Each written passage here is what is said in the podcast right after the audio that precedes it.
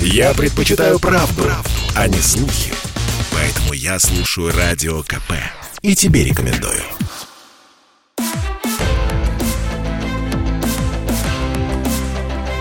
Исторические хроники с Николаем Сванидзе на Радио КП. Год 1947. Последней премьерой Государственного еврейского театра «Госсета» был спектакль под названием «Фрейлехс», то есть «Радость». Сценарий этого спектакля написан художественным руководителем Госсета Соломоном Михайловичем Михоэлсом. Главная мысль спектакля выражена тремя словами «Ам Исраэль Хай» – «Еврейский народ бессмертен». Сцена погружена во мрак, под торжественную траурную музыку на горизонте появляется звезда. Одновременно в противоположных концах сцены возникают семь горящих свечей. Они медленно приближаются друг к другу и превращаются в семисвечник – символ победы слабых над сильными, символ героизма еврейского народа. Потом сквозь музыку прорывается голос «Гасите свечи, задуйте грусть». И сцена заливается ярким солнечным светом. Канва спектакля – традиционный еврейский свадебный обряд – по этой конве расшиты судьбы целого поколения. В песнях и танцах. Спектакль трагический и жизнеутверждающий. Этим спектаклем фактически и заканчивается жизнь Государственного еврейского театра. Он был там, где теперь Московский театр на Малой Бронной. Исторические хроники с Николаем Сванидзе. В 47-м Соломону Михайловичу Михоэлсу 57 лет – как у театрального деятеля и артиста у него невероятная известность. И не только как у артиста. Во время войны в оккупированных городах развешивались его портреты с надписью «Так выглядит еврей». Фашистским оккупантам принадлежит лозунг «Недалек тот час, когда мы сотрем с лица земли кровавую собаку Михоэлса». Во время войны руководитель Государственного еврейского театра Соломон Михоэлс возглавляет Еврейский антифашистский комитет – Еврейский антифашистский комитет, сокращенно ЕАК, создается в конце 1941 года. Тогда, в тяжелейший период войны, Михоэлс выступает на большом еврейском антифашистском митинге. По радио звучат его слова «Братья евреи всего мира». На интеллигенцию и еврейскую, и нееврейскую это событие производит сильное впечатление – то, что открыто обращаются к евреям, по радио произносят само слово «еврей», интеллигенция воспринято как хороший признак. В СССР все, что касается евреев, всегда означает какой-нибудь признак. Добрый знакомый Михоэлса, академик Петр Леонидович Капица, вспоминает жена академика Капицы Анна Алексеевна. Перед проведением еврейского антифашистского митинга Михоэлс обратился к разным людям с просьбой выступить. Не только к Петру Леонидовичу. Обратился к Алексею Николаевичу Толстому, еще к нескольким людям. Только Петр Леонидович согласился выступить.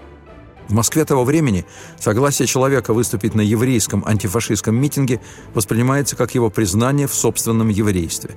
Вспоминает жена Михоэлса Анастасия Павловна Потоцкая. На банкете в честь 50-летия Петра Леонидовича Капицы Михоэлс поднял заздравный тост, в котором, в числе прочего, сказал – я пью за вас, Петр Леонидович, как за воинствующего гуманиста. Я никогда не забуду ваше выступление на антифашистском митинге. Бесконечно перед вами в долгу. И хотя я немало приложил сил для того, чтобы развеять версию о том, что вы еврей, и добился этой цели, остаюсь вашим должником. Созданный в 1941 году ЕАК – чисто внешнеполитический показательный проект. СССР – защитник прав человека – Сталин лишний раз открещивается от недавней дружбы с Гитлером, целенаправленно уничтожающим евреев. В 43-м, после перелома в войне, у ЕАК появляются дополнительные функции. Необходимо добиться кредитов у международного еврейского капитала на послевоенное восстановление в СССР. Кроме того, и после 43 -го года это интересует Сталина больше всего – в 1948 году закончится британский мандат в Палестине. Сталин рассчитывает установить собственный контроль в ближневосточном регионе. Именно для этого ему необходимо внедрение в сионистское движение. Сионизм – это не ругательство, не статья обвинительного приговора. Сионизм – это идея воссоединения еврейской нации на территории собственного государства. Сталин – один из инициаторов создания государства Израиль. Более того, на определенном историческом отрезке Сталин выступает как главный мировой сионист. В создании еврейского антифашистского комитета самое активное участие принимает Лаврентий Берия. Начинается планомерная эксплуатация национальных чувств советских евреев. Война с фашизмом – превосходное для этого время. Запускается излюбленная сталинская схема. Главный поэт – Маяковский, главный писатель – Горький, главный еврей – Михоэлс. Но Соломон Михоэлс не создан для роли свадебного генерала. Он включается в работу антифашистского комитета искренне, как преданный сын своего народа, со всем своим неуемным темпераментом. Он говорил, что обвешан чужими судьбами. И это была чистая правда. Так было до войны, во время войны и после войны, до самой его гибели. Он всегда окружен людьми, с самого утра. Телефон трезвонит постоянно. Он стоит с намыленными щеками перед зеркалом, бреется и говорит по телефону. У него три встречи назначены на один час. Он нервничает, спешит, отшучивается и никогда не жалуется. Разные люди нуждаются в его помощи, совете, а иногда просто в добром слове. Даже гуляя стихотворная строчка. Увидел я Михоэлса и сразу успокоился. В 10 утра начало утренней репетиции в театре. Театр в пяти минутах от его дома на Тверском бульваре. Не успевает он переступить порог своего кабинета в театре, как на него наваливаются поджидающие его актеры, художники, драматурги просто просители. Сквозь всех к нему бросается разъяренная костюмерша. «Соломон Михайлович!» — кричит костюмерша. «Вот Роза отказывается от этого платья, потому что оно ее полнит». Надутая, озареванная Роза сидит в углу, не отвечает на приветствие Михоэлса и при первых словах костюмерша с рыданиями выбегает из кабинета. Как только улаживается ситуация с Розой, выясняется, что какая-то Сарочка родила кого-то в Биробиджане, и ей срочно требуются деньги. Михоэлс берет деньги из кассы театра в счет своей будущей зарплаты, и их отсылают в Биробиджан. Потом нужно достать успокоительные таблетки для чьей-то тещи. Потом выслушать несчастного влюбленного актера. Старшая дочь Михоэлса Наталья пишет. «Очень сложно сказать, почему он, при всей своей занятости, позволял этим судьбам так бесцеремонно наваливаться на себя. Это не была сусальная доброта Деда Мороза. Это не было только живое любопытство к человеческим судьбам. Это было чувство ответственности, которое свойственно только человеку, родившемуся старшим. Михоэлс был старшим для своего брата-близнеца, старшим для своего друга и партнера по сцене, знаменитого актера Бениамина Зускина. Для Михоэлса он больше, чем друг – он брат, которого надо защищать, ограждать от грубости жизни. Михоэлс погибнет первым. Бениамина Зускина расстреляют в 52-м.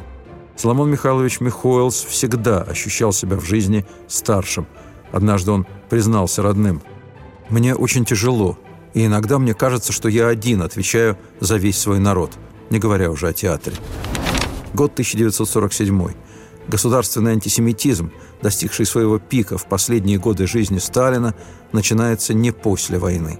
Антисемитизм, как направление сталинской политики, поднимается непосредственно в годы войны с фашизмом. Антисемитизм, как государственную линию, Сталин берет у Гитлера. Во время войны Сталин начинает раскручивать антисемитизм как средство патриотического подъема.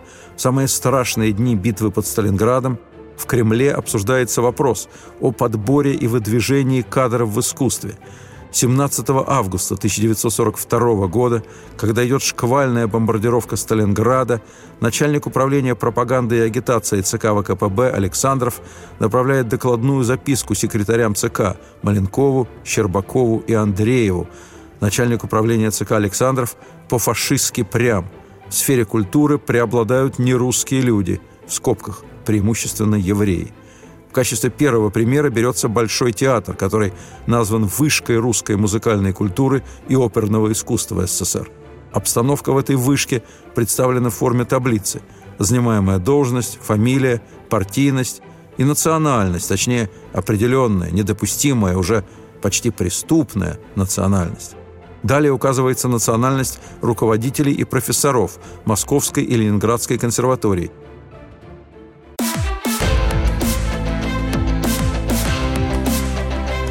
Исторические хроники с Николаем Сванидзе на радио КП. Год 1942. Осенью начинаются чистки по национальному признаку. В защиту преследуемых выступают выдающиеся композиторы – Шостакович, Хачатурян, Кабалевский, Шапорин, Месковский. 18 сентября 1944 года композитор Макроусов в состоянии опьянения заходит в бильярдную Союза советских композиторов со словами «Когда только не будет у нас жидов, и Россия будет принадлежать русским». Он подходит к композитору Кручинину, берет его за воротник и говорит «Скажи, ты жид или русский?»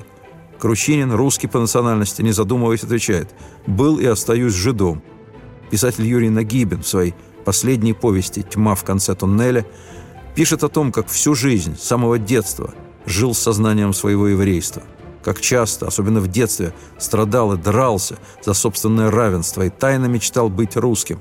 В конце жизни Юрий Нагибин узнал, что в нем нет ни капли еврейской крови. И вот, оказавшись русским, он написал горчайшие слова «Что с тобой творится, мой народ? Ты цепляешься за свое рабство и не хочешь правды о себе». Может, пора перестать валять дурака, что русский народ был и остался игралищем внешних сил. Все в России делалось нашими, русскими руками. С русского согласия. Сами и хлеб сеяли, сами и веревки намыливали. Ни Ленин, ни Сталин не были бы нашим роком, если бы мы этого не хотели. «Я хочу назад, в евреи», — написал Юрий Нагибин. Трудно быть евреем в России, но куда труднее быть русским. Исторические хроники с Николаем Сванидзе. 24 октября 1942 года руководитель комитета по делам кинематографии Большаков докладывает секретарю ЦК Щербакову, что он, Большаков, отклонил предложение режиссера Эйзенштейна утвердить актрису Раневскую на роль княгини Старицкой в фильме «Иван Грозный».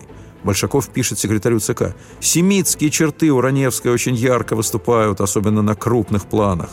К официальному письму прилагаются фотографии кинопро Раневской, анфас и в профиль. С самого начала войны главного редактора газеты «Красная звезда» генерала Давида Ортенберга заставляют сменить свою фамилию на русскую. Газета выходит за подписью главного редактора О. Вадимова. В 43-м и это не помогает. Давид Ортенберг вообще уволен из газеты. 22 мая 1943 года, перед началом Курской битвы, председатель Комитета по делам искусств Храпченко составляет список руководящих работников в области искусства евреев по национальности. Увольняется 14 директоров московских и ленинградских театров директор Центрального онкологического института и главный врач клинической больницы имени Боткина Шемелевич пишет секретарю ЦК ВКПБ Маленкову. Секретарь партийной организации Центрального онкологического института доктор Мартынова информировала меня, директора института, о содержании и форме беседы с нею заведующего сектором здравоохранения ЦК доктора Петрова.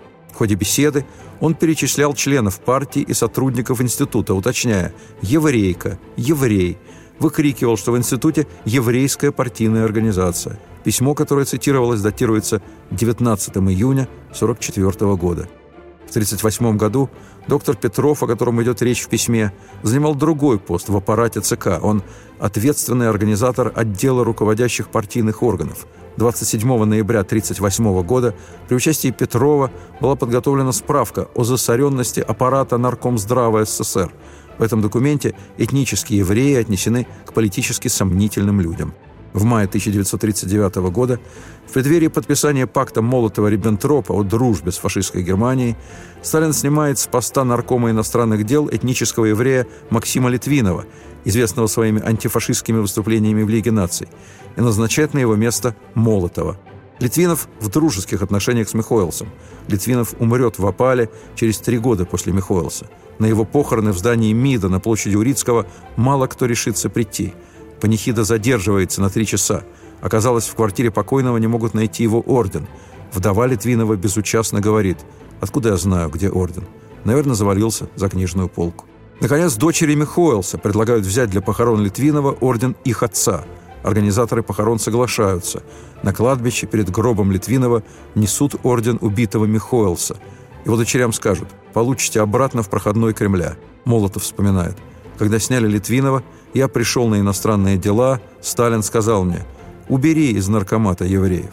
До подписания пакта с Германией Молотов успеет взять к себе в замы старого знакомого, еврея по национальности, Лазовского. Лазовского расстреляют в 1952-м в ходе так называемой борьбы с космополитизмом. Жена Молотова – Полина Жемчужина, член еврейского антифашистского комитета, будет арестована за сотрудничество с Михоэлсом. Незадолго до смерти письмо Сталину пишет Крупская. «Дорогой Иосиф Виссарионович, пишу вам о волнующем меня вопросе. Мне сдается, что начинает показывать рожки великодержавный шовинизм.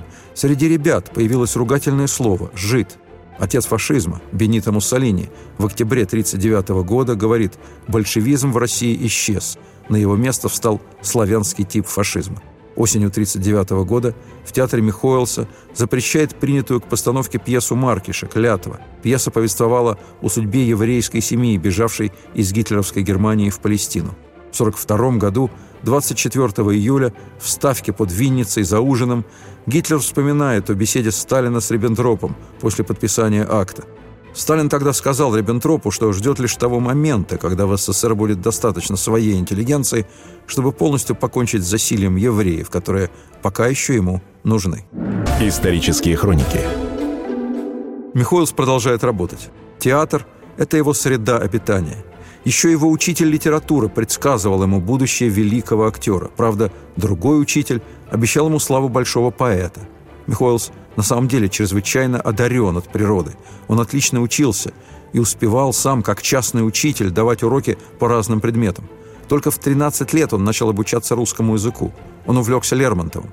В 15 лет Михоэлс решает перевести лермонтовского демона на иврит, потому что не удовлетворен переводом. И делает этот перевод – по отзывам блестящий. Михоэлс никогда не терпел небрежности в языке. Русский язык любил и преподавал. Вспоминает друг Михоэлса, режиссер Юрий Завадский. Если вас затруднял какой-либо речевой вопрос, ударение, происхождение слова, его многогранный смысл, у Михоэлса вы получали ответ подробный, увлекательный. Михоэлс чувствовал, понимал, знал русский язык во всем богатстве и красоте. Он вышел из патриархальной еврейской семьи, где профессия актера считалась зазорной, и он решил сделать адвокатскую карьеру. Михоэлс поступил на юридический факультет Петербургского университета. Потом Октябрьский переворот, который заставил Михоэлса усомниться в необходимости адвокатской деятельности. Он решает перейти на математический факультет и мог бы это легко сделать, но вместо этого становится учеником только что созданной первой еврейской театральной студии под руководством Алексея Грановского. Потом студия переезжает в Москву. В 19 году появляется Московский государственный еврейский театр, который играет на идише. Сначала театр в особнячке на улице Станкевича. Здесь же общежитие для актеров. Стены и потолок маленького зрительного зала расписывает не кто-нибудь, а Марк Шагал – он же делает грим и костюм Михоэлса к премьерному спектаклю. Из воспоминаний.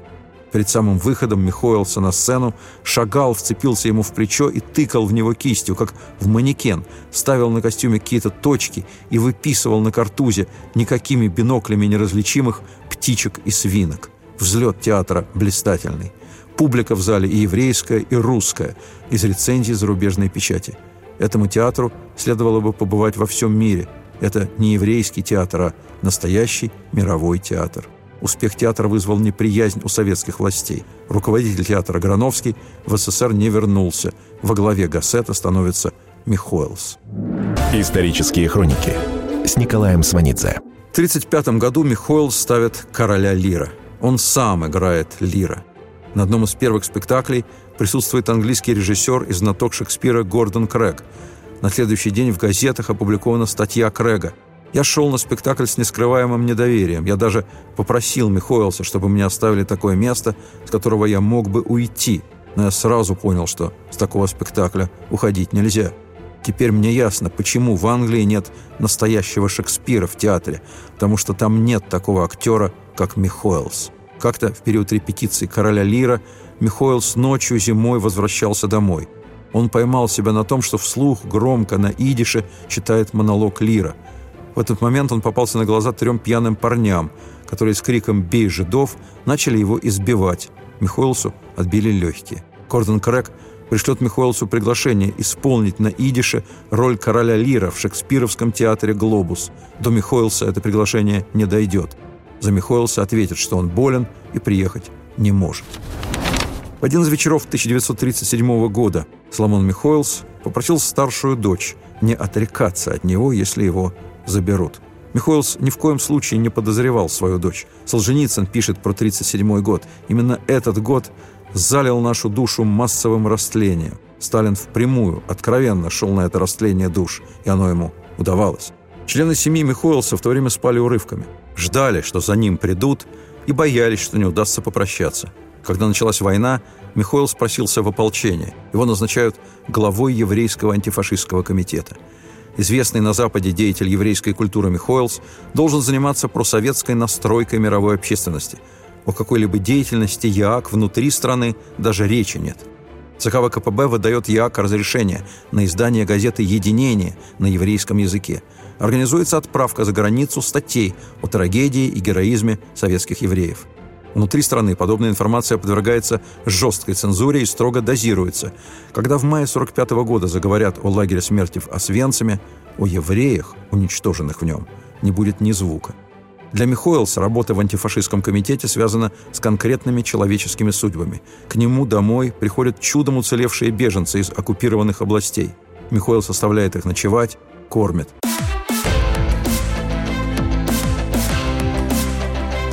Исторические хроники с Николаем Сванидзе на радио КП. Домой к Соломону Михоэлсу приезжают люди из партизанских отрядов. Он говорит с ними дома и прямо на бульваре. Один из партизан сумел вывести на освобожденную территорию группу еврейских сирот. Он рассказывал Михоэлсу о проявлениях антисемитизма в отношении этих несчастных детей, уцелевших от фашистов. Дочь Михоэлса Наталья вспоминает – Отец только повторял «Говорите, говорите. У вас есть передо мной большое преимущество. Вы можете говорить. Я же могу только слушать». Михаил трезвый человек, но 18 февраля 43 года на втором пленуме еврейского антифашистского комитета прямо заявлено о росте антисемитизма в стране. Член ЕАК, писатель и публицист Илья Эренбург скажет – Ради пропаганды против фашизма среди евреев за рубежом нечего было создавать еврейский антифашистский комитет. Главная задача – в борьбе против антисемитизма у нас в стране. Но Михоэлса перемещают на другой фронт. Его командируют в США и Англию в целях сбора средств для Красной Армии. Перед Михоэлсом ставится конкретная задача – собрать деньги на строительство как минимум тысячи самолетов и 500 танков. Задача выполнена – на грандиозных митингах, которые проводили международные еврейские организации, собрано 16 миллионов долларов. Несколько миллионов выделяет Joint. Очень скоро в связях именно с этой благотворительной организацией будут обвинены члены ЯАК. Фонд жены Черчилля дает 15 миллионов. Деньги давали простые люди, по 50 центов, по доллару, по 10, кто сколько мог. О Михоэлсе в США вспоминает Марк Шагал – я видел постановки, которые делали на площадях, на стадионах, на аренах цирков, крупнейшие режиссеры нашего времени. Но такое действо, как антифашистский митинг в Нью-Йорке в 1943 году, мог поставить только Михоэлс. Требовать от правительства США, не просить, требовать открытия Второго фронта, этого не позволил бы себе сам президент. Михоэлс посещает Эйнштейна – на митингах Михоэлс неустанно повторял, что антисемитизма в СССР нет. Эйнштейн при личной встрече с Михоэлсом в дискуссию по этому поводу не вступал. Эйнштейн просто сказал, антисемитизм – это тень еврейства. В 1934 году с Эйнштейном встречался Илья Эренбург. Он вспоминает, Эйнштейн спросил меня, есть ли в Советском Союзе антисемитизм. Я ответил, что нет. «Господин Эренбург», — сказал мне Эйнштейн, — «я вам не верю. Антисемитизм – тень любого фашизма. Исторические хроники с Николаем Сванидзе. После Штатов Михоэлс прибывает в Англию. Для приема его миссии организован почетный комитет, в который входят и жена Черчилля, и деятели профсоюзов. Британская секция Всемирного еврейского конгресса устраивает вечер для гостей из Москвы. После ужина начинается беседа. Михоэлса спрашивают о положении евреев в СССР. Михоэлс держится уверенно, отвечает как надо. Из воспоминаний друга Михоэлса Штейнберга, который присутствовал на том приеме. Соломон Михоэлс был больше, чем трагический актер. С нами за столом сидела глубоко трагическая личность. Вскоре после возвращения в Москву, 21 февраля 1944 года, руководство ЕАК во главе с Соломоном Михоэлсом направляет письмо Молотову с предложением поставить вопрос о создании Еврейской Советской Социалистической Республики в составе СССР. В письме указывается, создание Еврейской Советской Республики раз и навсегда разрешило бы по-большевистски проблему положения еврейского народа. В это время контроль над ЕАК осуществляет замначальника управления агитации и пропаганды ЦК Кондаков. Кондаков заявляет, что существование антифашистского еврейского комитета излишне, а затем готовит докладную под названием «О националистической линии в работе еврейского антифашистского комитета». Кондаков пишет, во главе комитета надо поставить советского еврея. Это прямое недовольство Михоэлсом. Кондаков вскоре снят с кураторства над антифашистским еврейским комитетом за воровство. Но его бывший начальник, глава агитпропа ЦК ВКПБ Александров, осенью 1945 года также предлагает закрыть ИАК, мотивируя тем, что с окончанием войны надобность в нем отпала. Как раз в это время, в сентябре 1945 года, письмо Сталину направляют бывшие фронтовики-евреи, живущие на Украине. Они пишут – в ЦК Компартии большевиков и в Совете народных комиссаров Украинской ССР взят новый курс. Этот курс имеет очень много схожего с курсом, исходившим ранее из канцелярии Геббельса, достойными преемниками которого оказались руководители партии и правительства Украины. Из центральных, районных, городских, партийных и советских организаций изгнаны все евреи – за принятого на работу еврея виновные привлекаются к ответственности. Для поступления в институты, аспирантуру и другие научные учреждения для евреев установлены нормы. Многих евреев-фронтовиков или беженцев не принимают на работу, лишают жилплощади и не ставят на партийный учет.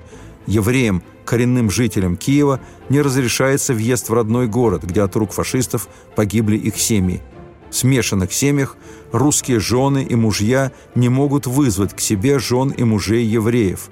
Особо тяжело этот новый курс переживают дети. Антисемитизм уже пробрался в пионеротряды и в школы. В это время первый секретарь ЦК Компартии Украины Хрущев. Информация о росте антисемитизма в сводках НКВД и из Крыма, и из Алтайского края, из мест эвакуации Киргизии, Казахстана, из Москвы. Еще до этого, в ноябре 1946 года, в секретариат ЦК ВКПБ поступает новый документ с очередным предложением закрыть еврейский антифашистский комитет. На этот раз автор предложения – будущий главный партийный идеолог, будущий член Политбюро Михаил Суслов. Он возглавляет отдел внешней политики ЦК ВКПБ. ЕАК передан в его ведение. Именно в это время – Вся архивная документация ЯК впервые арестована и вывезена для просмотра на Лубянку. 12 октября 1946 года министром госбезопасности Абакумовым подписано совершенно секретное спецсообщение под номером 1550-А на имя Сталина. Спецсообщение заглавлено о националистических проявлениях некоторых работников еврейского антифашистского комитета. Михоэлс возглавляет этот список. Указанные лица – обвиняются в поддержке создания еврейского государства на Ближнем Востоке, в требовании разрешить свободный выезд евреев из СССР, в стремлении установить официальные отношения с международными еврейскими организациями. Обвинения не оригинальны. Свободный выезд кого-либо куда-либо из СССР запрещен, работа любых общественных организаций строго подконтрольна. Оригинален только первый пункт обвинения – Дело в том, что идею создания еврейского государства на Ближнем Востоке поддерживает сам Сталин. Просто участие советских евреев в этом не предполагается. Что касается письма зав. отделом внешней политики ЦК ВКПБ Суслова, то там содержатся дополнительные обвинения. Например, некоторые руководители, пишет Суслов, в 1945 году настойчиво выдвигали предложение о сборе среди евреев средств на сооружение памятников погибшему от фашизма еврейскому населению – Суслов продолжает. ЕАК становится посредником между населением и партийно-советскими органами, оказывает поддержку еврейскому населению. То есть ЕАК становится самостоятельной правозащитной организацией. Именно поэтому документ за подписью Суслова содержит однозначный вывод. Существование антифашистского еврейского комитета политически вредно и нетерпимо. Именно это главное реальное обвинение. Национализм, а впоследствии шпионаж – инкриминируются для прикрытия. В кругу друзей Соломона Михоэлса Козловский, Качалов, Рубен Симонов, Алексей Толстой, Сергей Образцов, Леонид Утесов, Ираклий Андроников, Фаина Раневская, Александр Таиров, Алиса Конан, Дмитрий Шостакович, знаменитый хирург Вишневский.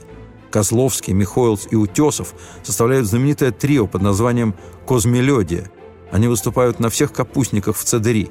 Михоэлс поет по-еврейски – Утесов по-русски, Козловский по-украински, потом все вместе по-русски. Последнее их выступление весной 47 года. В конце декабря 47 года в Политехническом музее отмечается юбилей патриарха еврейской литературы Менделя Мойхерсфорима. Со вступительным словом выступает Михоэлс. Он вспоминает фрагменты своего знаменитого спектакля «Путешествие Вениамина III». Михоэлс говорит «Вениамин, отправившись на поиски земли обетованной, встретил крестьянина и спросил, где дорога в землю обетованную?» И вот недавно, продолжает Михоэлс, с трибуны Организации Объединенных Наций товарищ Громыко дал нам ответ на этот вопрос. Михоэлс произнес это и замолчал. Он стоял совершенно бледный. Он отлично знал, что именно он только что сказал.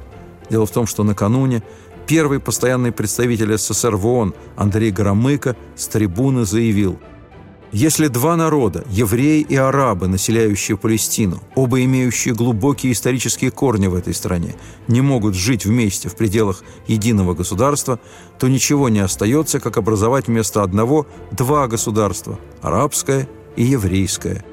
Это означает образование государства Израиль. И это означает, что в Политехническом музее Михоэлс выступил с призывом ехать в Израиль. СССР будет первой страной, установившей с Израилем дипломатические отношения. Но советским евреям путь в Израиль будет закрыт. Радиозапись выступления Михоэлса размагничена на следующий день, за 48 часов, до нового 48 -го года.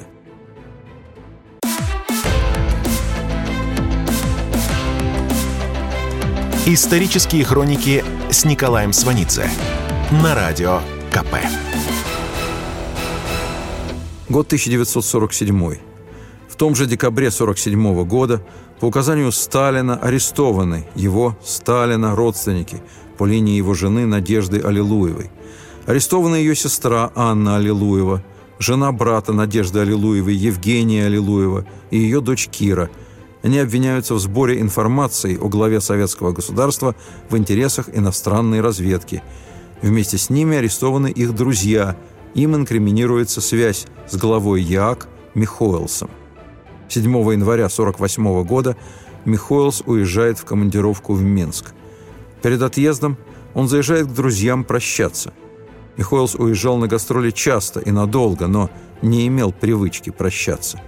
Тут он звонит, прощается с Петром Леонидовичем Капицей. Вспоминает жена академика Капицы Анна Алексеевна. Михоэлс спросил, как Петр Леонидович поживает – что делает. И какое-то было у нас впечатление, что мы не могли понять, почему он позвонил. Уже потом нам представилось, что он знал, что с ним что-то случится, что он хотел как-то передать последнее свое настроение. У нас было очень тяжелое впечатление после этого разговора. Соломона Михайловича Михоэлса убили в Минске ночью 12 января 1948 года. Соломон Михайлович Михоэлс – был убит в Минске 12 января 1948 года. В своей книге «Только один год» дочь Сталина Светлана Аллилуева после отъезда из СССР напишет «Это было у отца на даче. Я вошла к нему, когда он говорил с кем-то по телефону. Ему докладывали, а он слушал. Окончив разговор, он сказал мне «В автомобильной катастрофе разбился Михоэлс». Светлана Аллилуева продолжает «Михоэлс был убит, и никакой катастрофы не было». Автомобильная катастрофа была официальной версией, предложенной моим отцом. Мне слишком хорошо было известно, что отцу везде мерещится сионизм и заговоры. Из докладной записки первого заместителя министра госбезопасности Огольцова Лаврентию Берия 18 марта 1953 года, то есть уже после смерти Сталина. В ноябре 1947 года тогдашний министр госбезопасности Абакумов и я были вызваны в Кремль к товарищу Сталину. В конце беседы им было дано указание Абакумову о проведении специального мероприятия в отношении Михоэлса и что для этой цели устроить автомобильную катастрофу. 6 января 1948 года я с группой товарищей выехал в Минск. Мы остановились на варианте – Михоэлса через агентуру пригласить в ночное время каким-нибудь знакомым, подать ему машину, привести его на территорию дачи министра госбезопасности Белоруссии, генерал-лейтенанта товарища Цанава, где и ликвидировать, а потом труп вывести на малолюдную улицу. Операция была проведена успешно. из показания бывшего министра госбезопасности Белоруссии генерал-лейтенанта Цанавы 16 апреля 1953 года. Заместитель министра госбезопасности СССР Гольцов сообщил мне, что приехал в Минск для выполнения решения правительства и указания Сталина о ликвидации Михоэлса из объяснительной записки участника спецоперации полковника Шубникова 18 марта 1953 года. Операция по ликвидации Михоэлса осуществлена на даче. Он умерщвлен, раздавлен грузовой машиной. Тело вывезено и выброшено на одной из улиц. 28 октября 1948 года Политбюро ЦК ВКПБ принимает решение об одобрении указа Президиума Верховного Совета СССР о награждении орденами генералов и офицеров Министерства государственной безопасности СССР за успешное выполнение специального задания правительства. В протоколе подчеркнуто «без опубликования в печати». Участники убийства Михоэлса награждены следующим образом. Цанава – орденом Красного Знамени.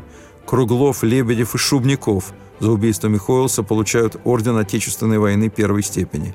Косарев и Повзун получают орден Красной Звезды.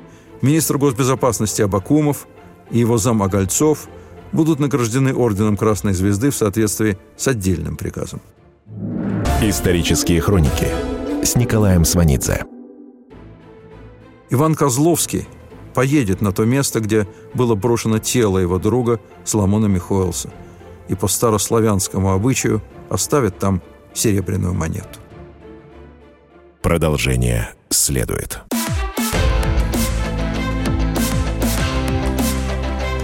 Исторические хроники с Николаем Сванидзе на радио КП.